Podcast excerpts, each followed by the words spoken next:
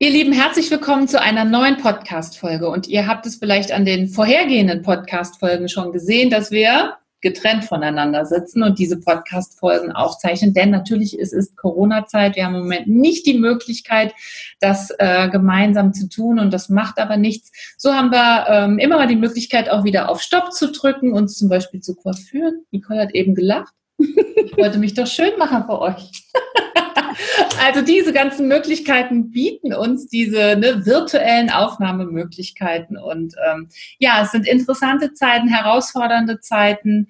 Und ähm, wir freuen uns, dass ihr uns zuschaut und zuhört in diesen ganz besonderen Zeiten natürlich. Und wir haben das ähm, diesmalige Podcast-Thema auch so ein bisschen daran angelegt, denn natürlich, was auch gerade in diesen Zeiten immer wichtiger wird oder was uns mehr ins stärker ins Bewusstsein rückt, ist die Frage, was ist eigentlich gesundes Wirtschaften? Ich glaube, jeder aus ganz unterschiedlichen Blickwinkeln blickt im Moment auf diese Frage drauf. Und wir wollen einfach auch ein paar Gedanken mit euch austauschen.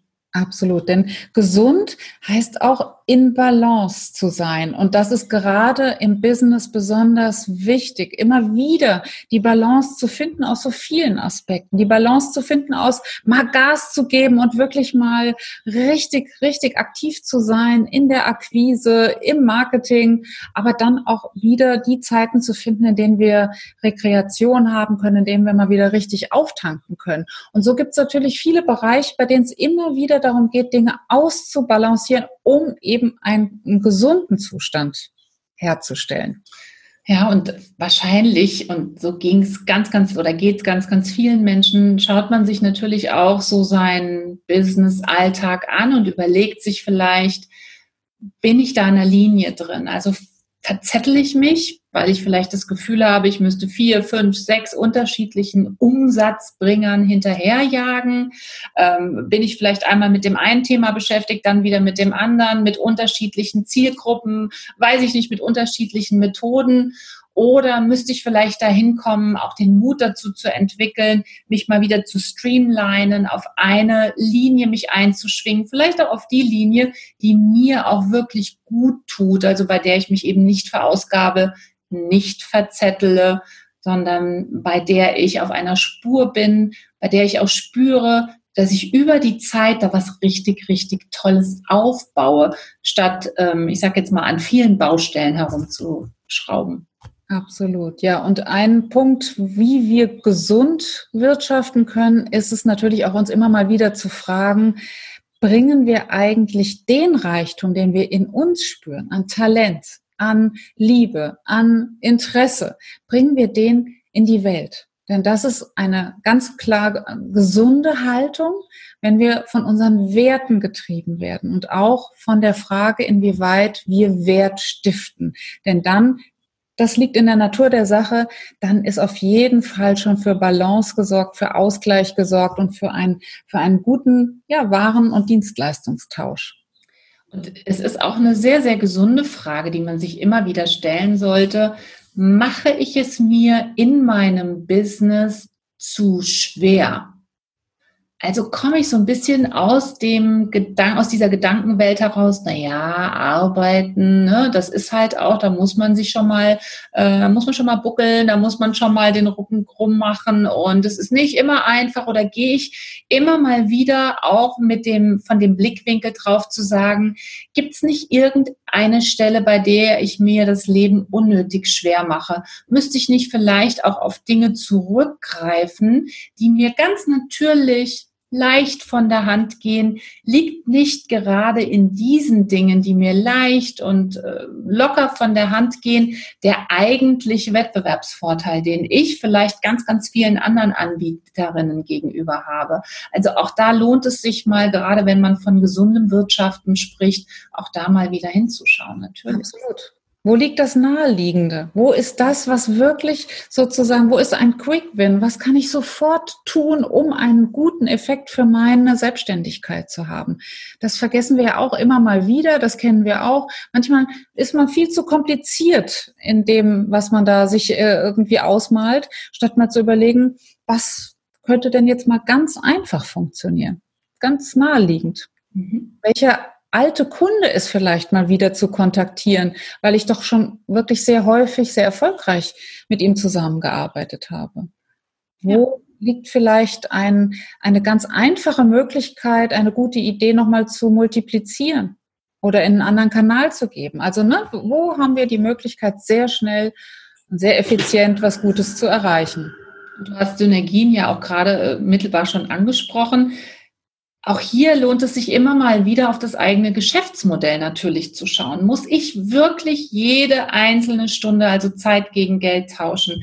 Oder gibt es nicht irgendeine Möglichkeit, wie ich über interessante technische Möglichkeiten heutzutage einfach mehr Skalierung reinbringe in meine Möglichkeiten? Denn mein Geschäftsmodell, und das müssen wir uns auch immer wieder sagen, muss mich auch tragen können wie jetzt, vielleicht auch in Zeiten, die ein bisschen schwieriger sind muss mich auch mal äh, tragen können in Zeiten von Krankheit oder von Urlaub, von Pause machen.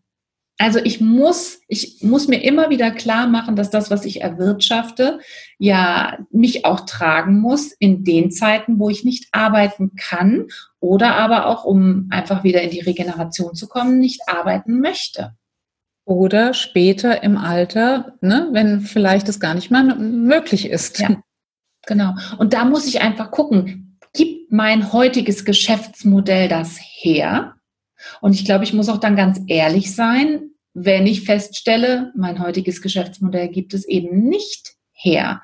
Und dann weiß ich aber auch ganz genau, dass das nochmal eine Schraube ist, an der ich nochmal ansetzen kann, an die ich vielleicht nochmal rausziehen muss, wo ich vielleicht mein Konstrukt auch nochmal umbauen muss, damit es mich wirklich trägt. Denn das ist uns auch immer ganz, ganz wichtig, dass wenn du dir auch ein Business aufbaust, dein Herzensbusiness, gerade dann auch dein Herzens, wenn du das Herzensbusiness aufbaust, was ja auch oft in, in Zweitkarriere sozusagen geschieht, dass du diese Aspekte wirklich auch nochmal mit einbeziehst. Also, dass du mit einem realistischen Blick da drauf guckst, nicht zu verklärt, dass du nicht immer wieder erschreckst, ähm, vor der Betrachtung von Zahlen zum Beispiel, ne, Deckungsbeiträge, das alles muss trotzdem angeschaut werden und du musst ein Gefühl dafür entwickeln, ob wirklich die Art und Weise, wie du deine Dienstleistung in den Markt reingibst, ob die, ja, die, die Art und Weise, wie du deine Dienstleistung zusammenstellst, wie du sie bepreist, wie du sie auslieferst im wahrsten Sinne des Wortes, ob die tragfähig und damit eben auch gesund ist.